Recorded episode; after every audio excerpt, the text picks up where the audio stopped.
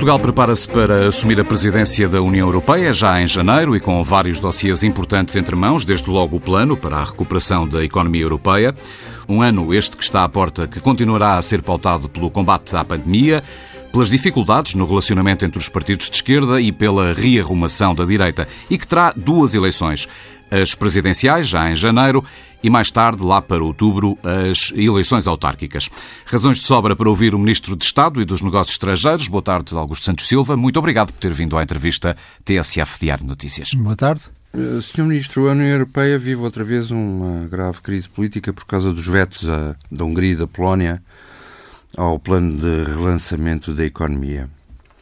Se dependesse só de Portugal, uh, haveria uma ligação de condicionalidade entre financiamentos comunitários e a questão do Estado de Direito nesses países?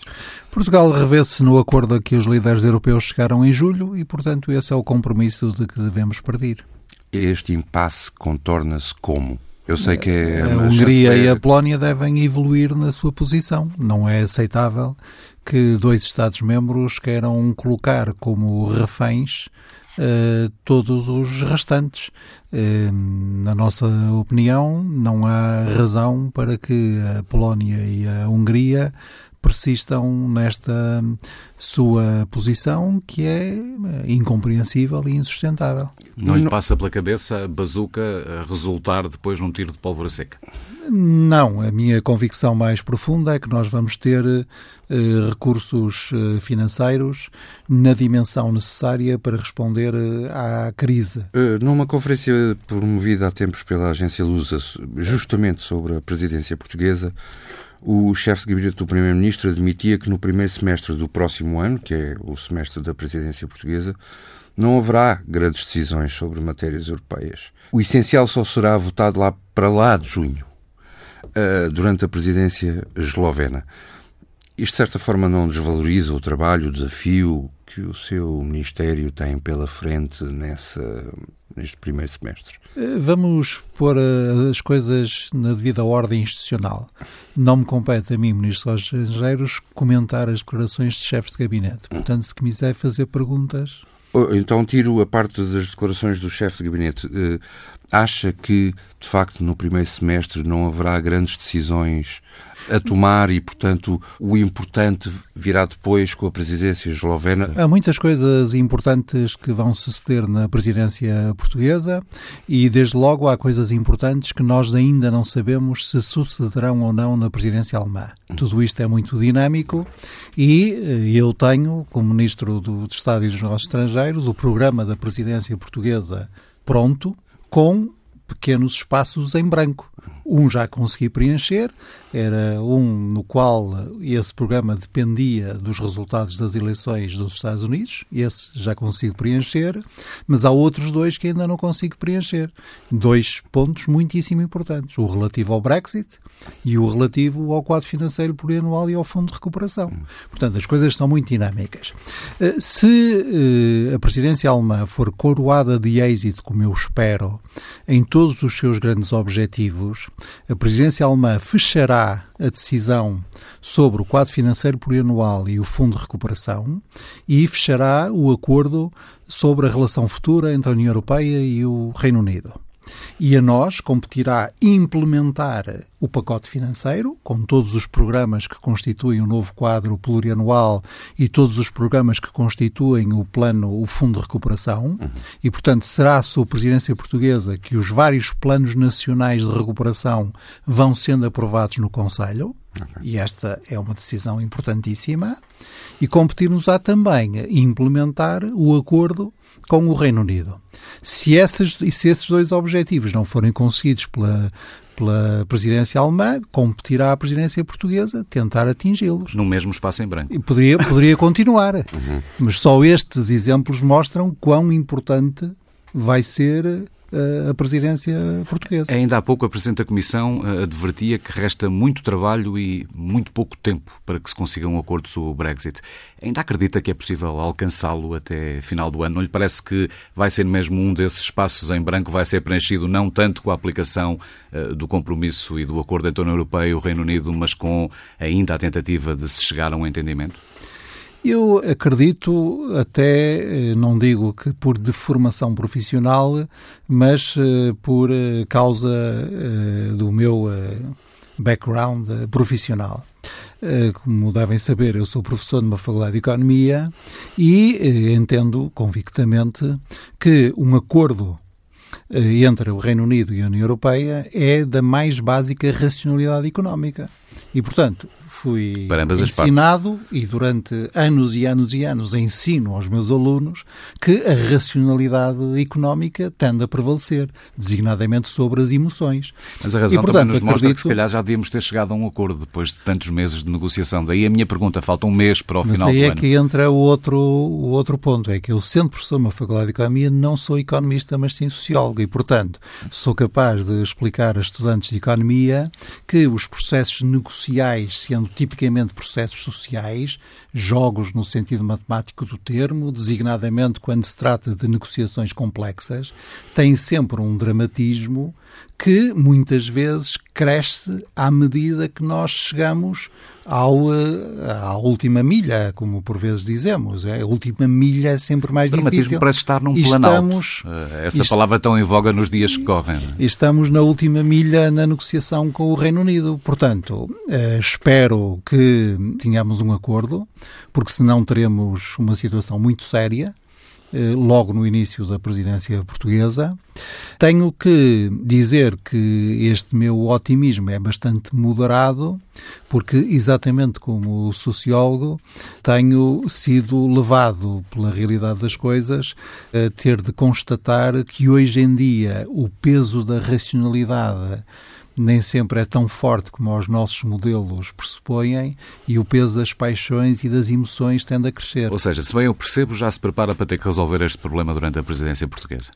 Se bem me percebe, quer dizer que nós nunca abandonamos o nosso próprio plano de contingência, Portanto, temos um plano de preparação para o Brexit, qualquer que seja o cenário, temos um plano de contingência para a existência de não acordo, e esse plano de contingência estamos a atualizá-lo em função da possibilidade de não haver acordo sobre a relação futura, e isto que nós fazemos em eh, Portugal também se faz ao nível europeu. Agora, todas as fichas estão postas no trabalho que a nossa equipa negociadora, desfiada pelo Michel Barnier, está a fazer com os britânicos porque esse é o objetivo que nós queremos, porque é a nossa própria necessidade, é o interesse da, mais básico, quer da, da União Europeia, quer do Reino Unido, que a saída do Reino Unido da União Europeia seja acompanhada por um acordo, tão forte quanto possível, mas mesmo assim, um acordo uh, sobre a relação futura, designadamente no domínio económico e comercial. Estados Unidos teme que a situação. O, o Presidente Trump manifestamente não aceita os resultados, embora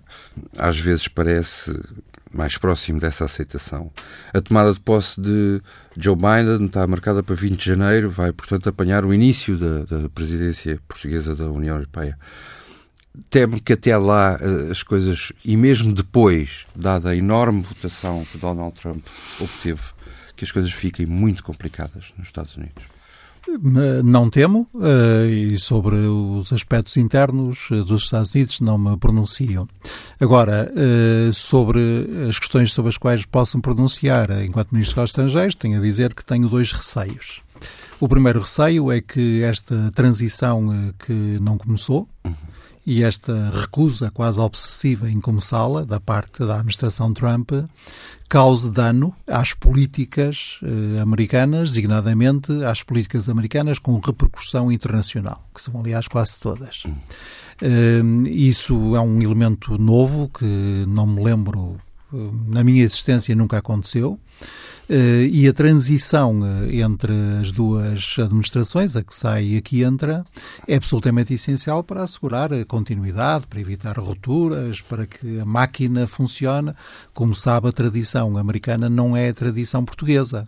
Portanto, eu que tive uma transição absolutamente 100% eh, eficaz com eh, o meu antecessor, o Dr. Rui Machete, mesmo que ela não tivesse sido, os problemas seriam menores, porque os diretores gerais eram os mesmos, o corpo diplomático era o mesmo, não há tradição portuguesa de mudar tudo. Nós mudamos os gabinetes naturalmente, porque os gabinetes são as nossas equipas. Claro. E às vezes nem isso. Agora, não é essa a tradição americana. Portanto, esse é o primeiro receio. E o segundo receio, que é maior, é, é o receio do dano que possa fazer esta situação estranhíssima que se vive nos Estados Unidos, o dano que essa situação possa fazer à credibilidade internacional dos Estados Unidos e do modelo da democracia de que os Estados Unidos são, eh, juntamente com eh, muitos outros países, um expoente.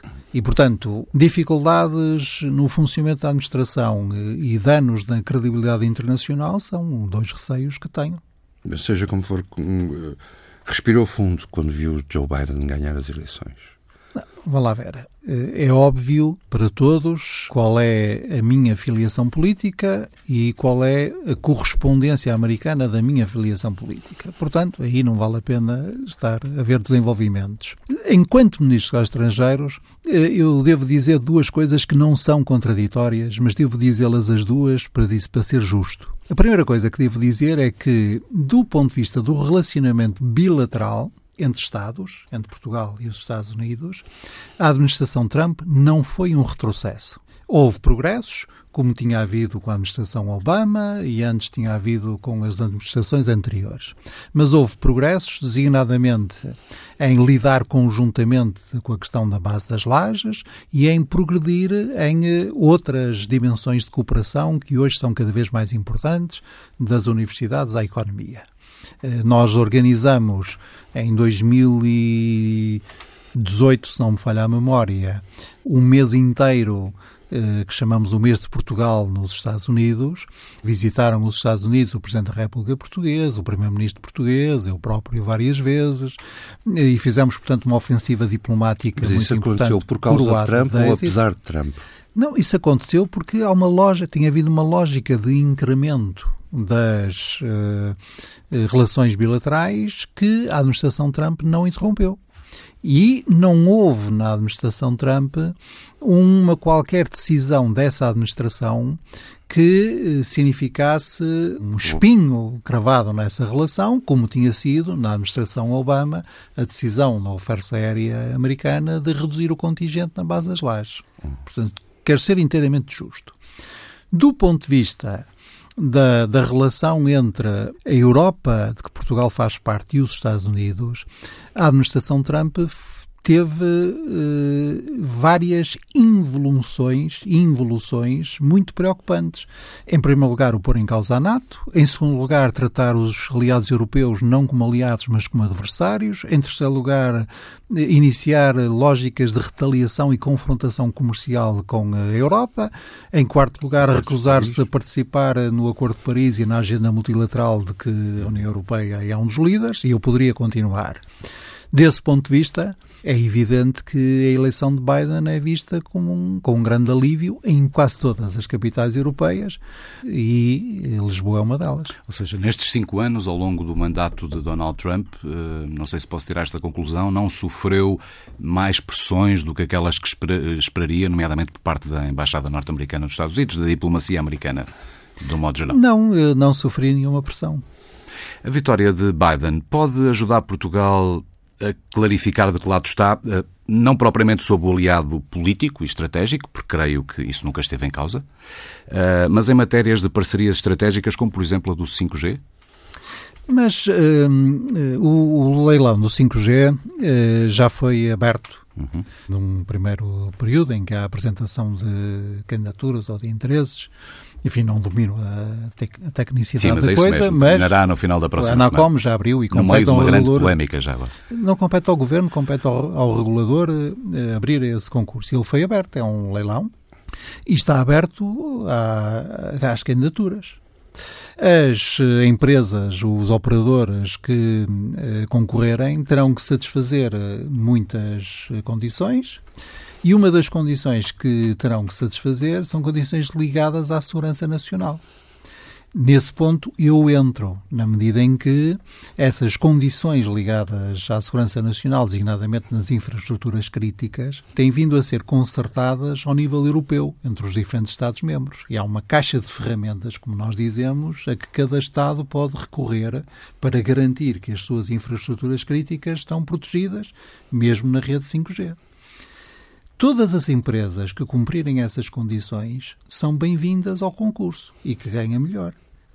As empresas americanas são bem-vindas, as empresas europeias são bem-vindas, todas as empresas que eh, satisfizerem estas condições, entre as quais há condições de. E as chinesas também as, todas as empresas que satisfizerem condições. Como só citou as americanas, as europeias, quis só perceber se, é, se alargava a eu todo, nunca, a todo Eu nunca escondo em nenhum, nenhuma ocasião pública que, sendo um europeu, eh, consideram-me pertencendo à grande aliança e ao grande espaço geopolítico do Atlântico Norte, a que por vezes chamamos o Ocidente. E, portanto, é natural que os meus exemplos comecem por ser exemplos da Europa, da Muito América bem. do Norte, dos países da CPLP, da América Latina, antes de serem exemplos de outras regiões do mundo, das quais estou mais afastado. Creio vamos que foi para, claro. Vamos para o Hemisfério Sul, então. Agora, isto que eu digo em relação ao 5G, digo em relação a SINs ou qualquer outro. Justamente. Eh, a qualquer... Eh, como 5G sabe, era apenas um exemplo. Como sabe, há vários membros da administração americana que fazem o favor, e nós temos sempre muito orgulho nisso, de nos visitar. E a todos a nossa mensagem é sempre a mesma. São bem-vindos. E as vossas empresas são bem-vindas. Sr. Ministro, vai fazendo caminho a ideia de que este governo não uh, sobreviverá a, a, ao Orçamento de Estado para 2022, que há de estar a ser discutido mais ou menos daqui para um ano. E, nesse caso, com consequentes eleições antecipadas. Seja como for, com uh, eleições antecipadas ou não, não está na altura do PS dizer que só terá plenas condições de governação com maioria absoluta? Não, em primeiro lugar, porque o PS tem governado e bem, sem ter maioria absoluta. Em segundo lugar, porque não compete ao PS decidir eh, qual é o voto dos portugueses, mas sim os portugueses.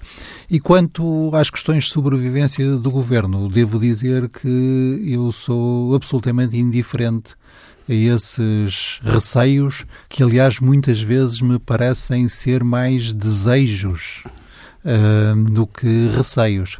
Porque lembro-me bem. Quem observa a discussão do atual Orçamento de Estado percebe que há aqui pois, dificuldades. Uh, mas eu lembro-me bem, uh, lembro-me bem da apresentação do primeiro orçamento em, no princípio de 2016 e da, e da já garantias que então se davam que nós nem sequer sobreviveríamos à análise por parte da União Europeia do orçamento que estávamos Era a, a direita que dizia isso, não eram os parceiros de esquerda.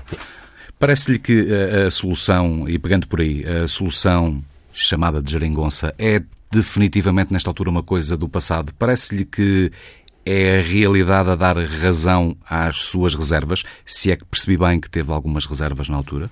Não, essa pergunta são várias. Se refere uh, às minhas eh, observações logo a seguir às eleições de 2015, muito simples. Eh, e eu uh, só compreendi que era possível a formação de um governo do PS com apoio parlamentar à esquerda, no dia em que o deputado Jerónimo Sousa disse aquela frase: o PS só não faz governo se não quiser. E a partir daí foi claro para mim que havia condições para que houvesse um governo e uma governação eh, sólida eh, apoiada no Parlamento à esquerda. Mas cinco anos depois, um, essas primeiras observações não lhe voltam a passar pela mente? Não, porque eh, nós fizemos um primeiro mandato estribados eh, num acordo que o então Presidente da República exigiu que fosse por escrito, que foi cumprido de parte a parte.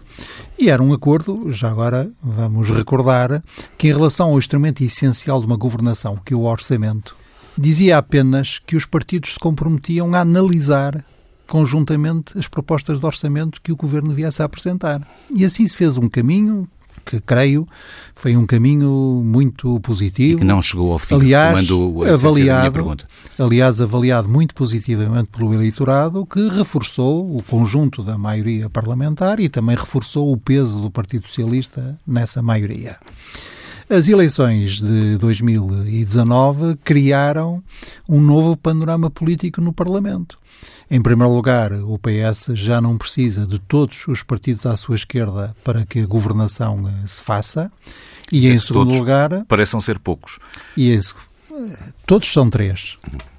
Estamos nesta fase que até as deputadas não inscritas e... contam. Quer dizer, porque queria que não contassem? Não, não é, é, a, margem, a margem é muito Há menor. outro deputado que acha que uma delas não devia contar não, e até devia ir não, para a terra não dela. Não estou a dizer isso, Mas isso é só a margem, a folga é muito menor, não é? Não, a folga não a folga é... De, numérica de, de, de, para viabilizar orçamentos ou inviabilizar orçamentos. Não, nem, nem sequer do ponto de vista aritmético. Eu não vou fazer agora aqui as contas, mas nem isso me parece. Mas vamos lá ver. E o caminho ao longo desses eh, quatro anos até permitiu integrar nessa maioria parlamentar outras forças que nem sequer se revêem na divisão entre esquerda e direita. Estou a falar do PAN. Em 2019, as condições passaram a ser outras, em particular porque o PCP disse que não estava disponível para um acordo escrito e o Bloco de Esquerda disse que as suas condições para haver um acordo escrito eram condições que, aliás, sabia serem inaceitáveis para o PS, porque significava rever a legislação laboral que o próprio Partido Socialista tinha feito aprovar.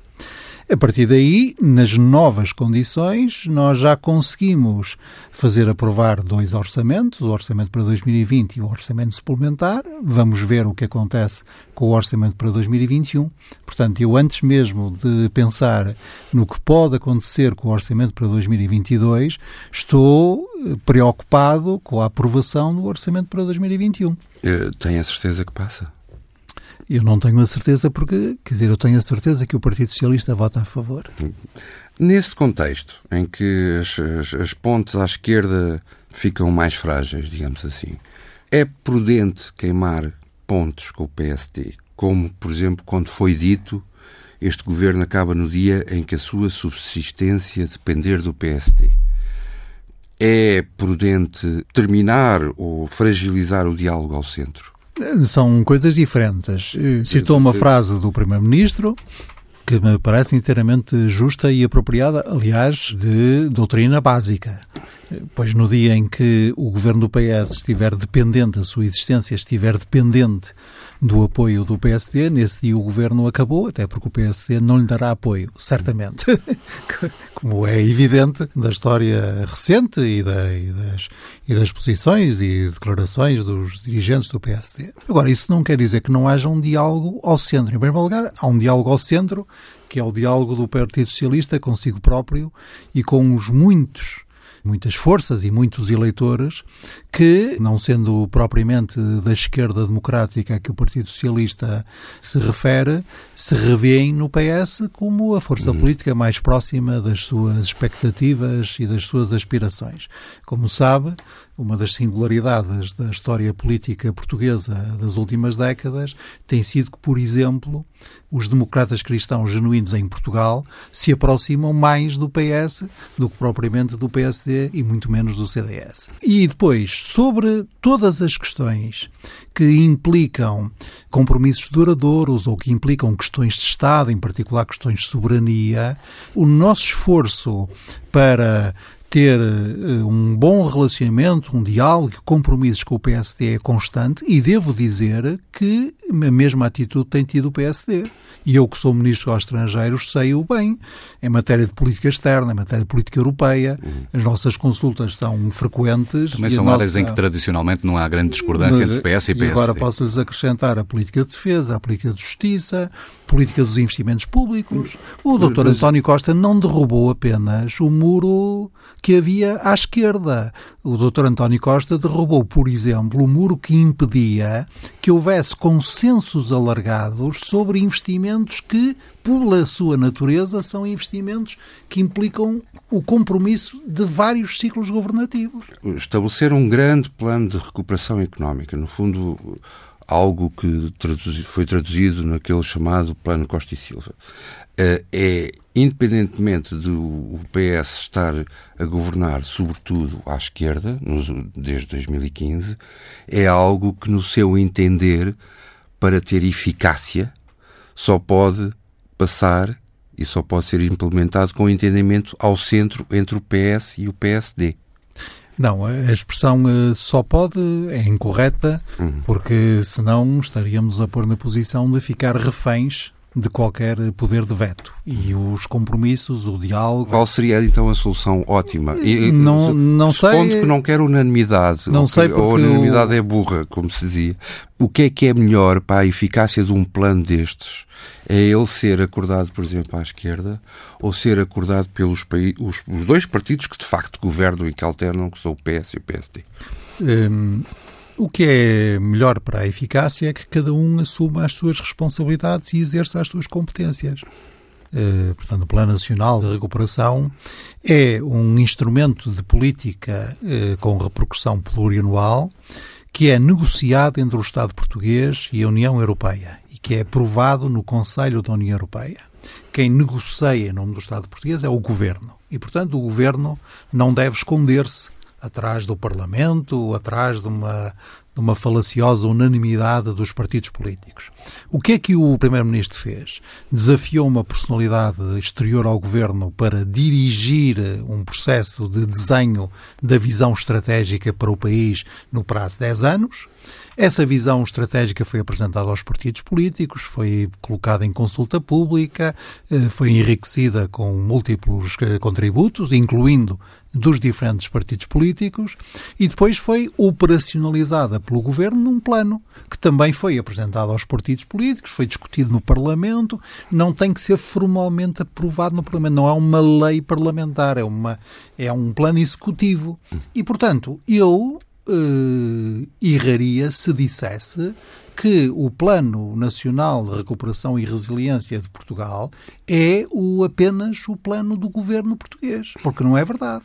Antes de, de voltarmos a página para as presenciais, deixe-me só dar um passinho atrás ainda à geringonça. Admite que foi a geringonça de 2015 que agora legitimou nos Açores uma outra geringonça de direita com Chega incluído? Não. Eh, eh, verdadeiramente nunca se tinha assistido e, e, nos Açores houve a possibilidade em tempos do PSD em 96, quando o Carlos César ganhou pela primeira vez, houve a possibilidade do PSD fazer um, um entendimento tipo geringonça à direita e não o fez, porque não havia uma tradição do segundo maior partido formar governo. Neste caso aconteceu isso. Aconteceu isso pelo exemplo de, de 2015. 2015. Ou não? Não, não, não. Aliás, uh, o caso é em 96. Uh, o entendimento que houve entre o PS e o CDS nos Açores era absolutamente lógico. O CDS era uma das principais forças da oposição ao PSD que governava nos Açores, no tempo do Dr. Mota Amaral. E, portanto, é preciso ter isso em conta. E, aliás, eh, o PS eh, tem, eh, tem outros exemplos de entendimentos com o CDS. O PS é uma das forças que Já o PS bem lá atrás. Tem, bem, uma das forças que o PS tenha por causa da sua posição de pivô no sistema partidário uh, português, é essa capacidade de ser como o Jano, olhar em várias direções. Agora, 2015 foi, uh, mais uma vez, a quebra de uma uh, errada tradição portuguesa, a primeira ideia de que haveria uma espécie de arco de clube exclusivo daqueles que podiam ser associados e à governação. E havia a ideia de quem ganhava governava. E havia a ideia de que quem ganhava governava, tendo condições para governar. O que manifestamente aconteceu em 2015 foi uma situação muito complexa, na qual o governo incumbente perdia as eleições porque perdia a maioria e não tinha no Parlamento nenhuma outra força política que pudesse acompanhá-lo, mas uh, pudesse acompanhá-lo na sua é que essa argumentação política. 2015 não se pode aplicar a 2020 aos Açores? Mas vamos lá ver, eu, eu não contesto uh, que nos Açores se tenha feito uma aliança e, portanto, que o PS não forme governo, porque, entretanto, o segundo partido mais votado tem condições para formar governo. Portanto, eu não contesto a decisão decisão do representante da República de chamar o segundo partido em vez de chamar o primeiro. Nem sequer, nem sequer eh, acompanho eh, o Partido Socialista dos Açores, que, como sabe, como sabe, Acontece queria isso. que se fizesse em 2020 nos Açores o mesmo que o professor Cavaco Silva fez em 2015. Sabia que o governo ia, ia ser chumbado na Assembleia, mas mesmo assim constituiu para obrigar a Assembleia a assumir o, o chumbo. Uhum. Uh, não, portanto, não é isso que eu contesto. O que eu contesto é o acordo, não é que ele se tenha feito, é o tipo de acordo, porque o tipo de acordo que se fez nos Açores significa que o PSD convidou o Chega para entrar Nesse em sentido, sua casa. Se o Chega é da extrema-direita xenófoba, como diz o Primeiro-Ministro, e creio que concorda, não deveria a sua legalidade ser escrutinada, por exemplo, pelo Tribunal Constitucional, pela Procuradoria? Eu, antes das questões jurídicas, uh, interessam as questões políticas. Mas dessas já falamos. Já falamos no passado já falamos... Agora, na resposta anterior que deu, ao dizer não, que aquele porque, acordo incluindo... Não, porque aí é a questão... Não, não, eu, eu não sou... Aliás, sou muito temeroso dessas dinâmicas de judicialização da política. Aqui é uma questão política. O que é que a perspectiva do Chega significa? Significa várias, várias coisas, várias ideias, que aliás não são escondidas. Que a culpa de ser pobres é dos pobres, os pobres é que têm culpa de ser pobres só não trabalha quem, quem não quer. Os estrangeiros, por serem estrangeiros, são uma ameaça porque nos roubam o emprego, o pão, eh, etc. Os que são diferentes de nós são uma ameaça a nós próprios. Quem pensa o contrário de nós é porque é corrupto. A razão não interessa para nada. O que interessa é cavalgar as paixões. Uh, os, os, uh, uh, o, o, respeito pelos factos é absolutamente descartável. Pode-se dizer uma coisa e o seu contrário, pode-se mentir ostensivamente que isso não tenha não tem importância e nenhuma. Isso não deve passar pelo que, da justiça. E que a lei é um empecilho, os, a dignidade humana é uma coisa também descartável e que isto só lá vai com uma, uma uma viragem radical contra o sistema. É, é isso que diz o Chega. E isso não preocupa, deve passar, é repetindo a minha pergunta, pelo crivo da Justiça. Parece que não, não faz sentido. Eu, se a Justiça se entender que deve pronunciar sobre isso, ela pronunciar-se. Porque há bocado falávamos das bases do Estado de Direito a propósito da Hungria e da Polónia e parece que estamos, podemos traçar aqui quase que um paralelo. E se, eh, daí a minha pergunta não, se, se, Não podemos traçar um paralelo. Então porquê, Sr. Ministro? Olhe, por uma razão muito simples. Quem é que nos diz que na Polónia há leis aprovadas que põem em causa a independência dos, dos juízes? é o, os eurodeputados, certamente, é governos dos Estados-membros, é a própria Comissão Europeia, mas é sobretudo o Tribunal Europeu de Justiça. Portanto, eu sou ministro, não sou magistrado. Portanto, respeito inteiramente a autonomia dos magistrados. O Ministério Público fará o que entender dentro da sua autonomia, os tribunais farão o que entender dentro da sua independência. O meu, o meu terreno é político. E nesse terreno político é que eu entendo que o PSD ultrapassou eh, uma linha vermelha e vai se arrepender dessa ultrapassagem porque, eh, primeiro, aceitou o Chega em sua casa. Depois, ainda mais grave, o líder do PSD veio justificar essa aceitação dizendo que, em alguns dos pontos que eu há pouco atrás sumariei, afinal está de acordo com o Chega. Ora, nós sabemos qual foi a gênese do Chega. E, portanto, tudo isto é muito preocupante. Temos uma polémica nos últimos dias, que é uma reedição quase de uma polémica de setembro, que tem a ver com o Congresso do PCP. E calculo que me vai dizer que os, os, direitos políticos não estão postos em causa pelo estado de emergência. Aliás, nem pode fazer isso. Os direitos de reunião, órgãos estatutários dos partidos, etc.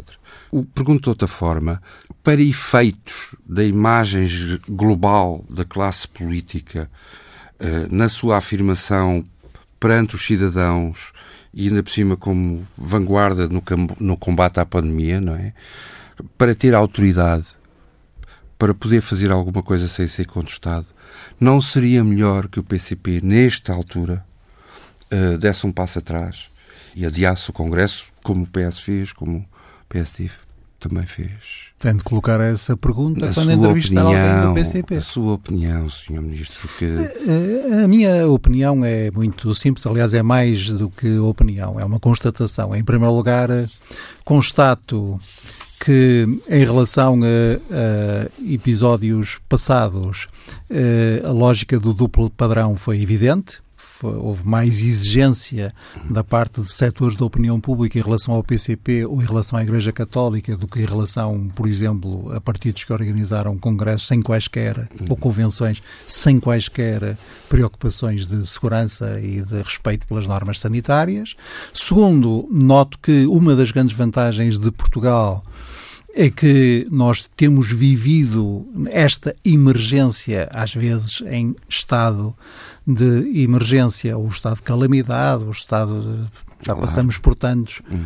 eh, sem nunca suspender a democracia, nem nunca suspender eh, os direitos políticos e cívicos e civis, e eh, noto em terceiro lugar que há normas legais imperativas e, portanto, certamente que o PCP as respeitará. Agora, eh, quem lhe pode explicar as decisões e a sua lógica é quem. Eh, o problema é que o PCP, ao fazer o que faz, pode atingir o governo. Não, mas, não, não, mas aí é que é um típico raciocínio que nós devemos evitar. O que o PCP, o PCP faz responsabiliza o PCP, não responsabiliza o PS, não responsabiliza o PSD, muito menos responsabiliza a classe política. Se nós pensarmos assim, lá, lá vamos dar ao mesmo. Estamos a pensar nos termos daqueles que acham os políticos são todos os mesmos, é todo o mesmo sistema, são todas as. Não aconteceu pela primeira vez, mas uh, ficou outra vez visível uh, a quando do posicionamento do PS em relação às próximas eleições presidenciais. Uh, visíveis as linhas de fratura internas dentro do Partido Socialista. Rica diversidade interna do PS. É possível assim o também. Seu amor à liberdade, tendo, a democraticidade. Tendo em vista a sucessão de António Costa. O facto de nós não escondermos diferenças. Deixe-me perguntar se vai pôr-se. A ver como a perspectiva com que nós olhamos para os factos muda os factos. Exatamente. Uh, e vindo de um sociólogo, uh, é, é, uma certeza. O que lhe perguntava, e sendo muito concreto, é se vai pôr fora desse debate. Deixe-me ser mais concreto ainda. Excluído todo em todo candidatar-se à liderança do Partido Socialista na sucessão de António Costa? Se eu, essa pergunta deixa-me atónito, Por porque que sempre não faz sentido nenhum colocá-lo agora. Eh, eh, já tenho olhado para o Dr. António Costa, tenho visto a energia dele, tenho visto. Uh, nós, Mas também não tenho observado uma... um, um, duas estradas, digamos assim, dentro do Partido Socialista. Percebeu-se isso do, após a Comissão Nacional não. do PS uh, e do posicionamento congresso, em que, e também no não, último Congresso, mas mais recentemente. no último Congresso, o que se percebeu no último Congresso é que o Partido Socialista continua um partido diversíssimo e uh, uh, agora Há voluntarismos, não é? Não, só para que esta entrevista não seja a primeira que eu dou sem nenhuma espécie de ironia e que o PS uh, tem, tem consolidado tanto o seu espaço na esquerda que eu até passo por ala direita. Uh, portanto, uh, agora, essa diversidade... Como é que antevês o, o seu futuro da sua carreira política? Se... Uh, a forma como eu vejo o futuro da, da minha carreira política é dizer que tenho 64 anos, gostaria de acabar as minhas atividades profissionais na profissão que sempre foi a minha, Na a única que eu tenho, professor universitário, e espero que uh, o Partido Socialista me liberte quando entender que isso é desejável. No limite, no final uh, deste governo. Não é isso que eu digo, não falo na... Eu estava a perguntar, não estava a afirmar. Uh, há uma frase do Voltaire que é sempre muito útil nós uh, termos em conta, que é fazer previsões é insultar o futuro. Não insultemos o futuro. Olha, a propósito do futuro, o que é que acontece se Ana Gomes passar à segunda volta? Significa que do, do ponto de vista volta, do PS, a doutora Tarana Gomes e o outro candidato ou candidata que passar com ela à segunda volta. De, do ponto de vista do PS, o que é que acontece? O que é que o PS vai dizer? Olha que a sua voz está a denunciar esse tom mortificado que não percebo porque é que está a subir. Deixe o povo decidir. O povo há de. Há, neste momento, eh, já quatro ou cinco candidatos que já se apresentaram. Eh, na minha opinião, como devem saber, eh, nenhum deles corresponde ao perfil que Sim. eu creio ser o perfil exigível a um Presidente da República. E, portanto, eu aguardo que se apresente outro e espero que o professor Marcelo Rebelo de Sousa se apresente, porque eu acho que essa apresentação é muito importante para o debate e para a escolha do povo português, incluindo dos eleitores socialistas. Incluindo uh, e depois vamos ver o que é que o povo decide. É, essa é uma das grandes uh, vantagens, uma das grandes não é alegrias, mas das coisas mais bonitas que a democracia tem. É que se reparar bem, e eu reparo porque ando nisso, não é? Uh, até uma certa sexta-feira às 24 horas nós desunhamos-nos a tentar convencer as pessoas, a mostrar-nos, a mostrar as nossas ideias, a, uh, a digladiar-nos uns aos outros e depois há um sábado em que a gente todos nos calamos e depois há um domingo que quem fala é o povo e a gente ouve o que o povo decide. Permita-me ainda uma última pergunta, para não passarmos ao lado das eleições autárquicas, que serão no próximo ano, uh, e já não me dirigindo ao Ministro nem ao dirigente do PS, mas ao cidadão do Porto. Uh, como é que avalia o mandato de Rui Moreira? Uh, de uma forma positiva? Transformou a cidade depois da gestão do Rui Rio? Devia candidatar-se a um novo mandato?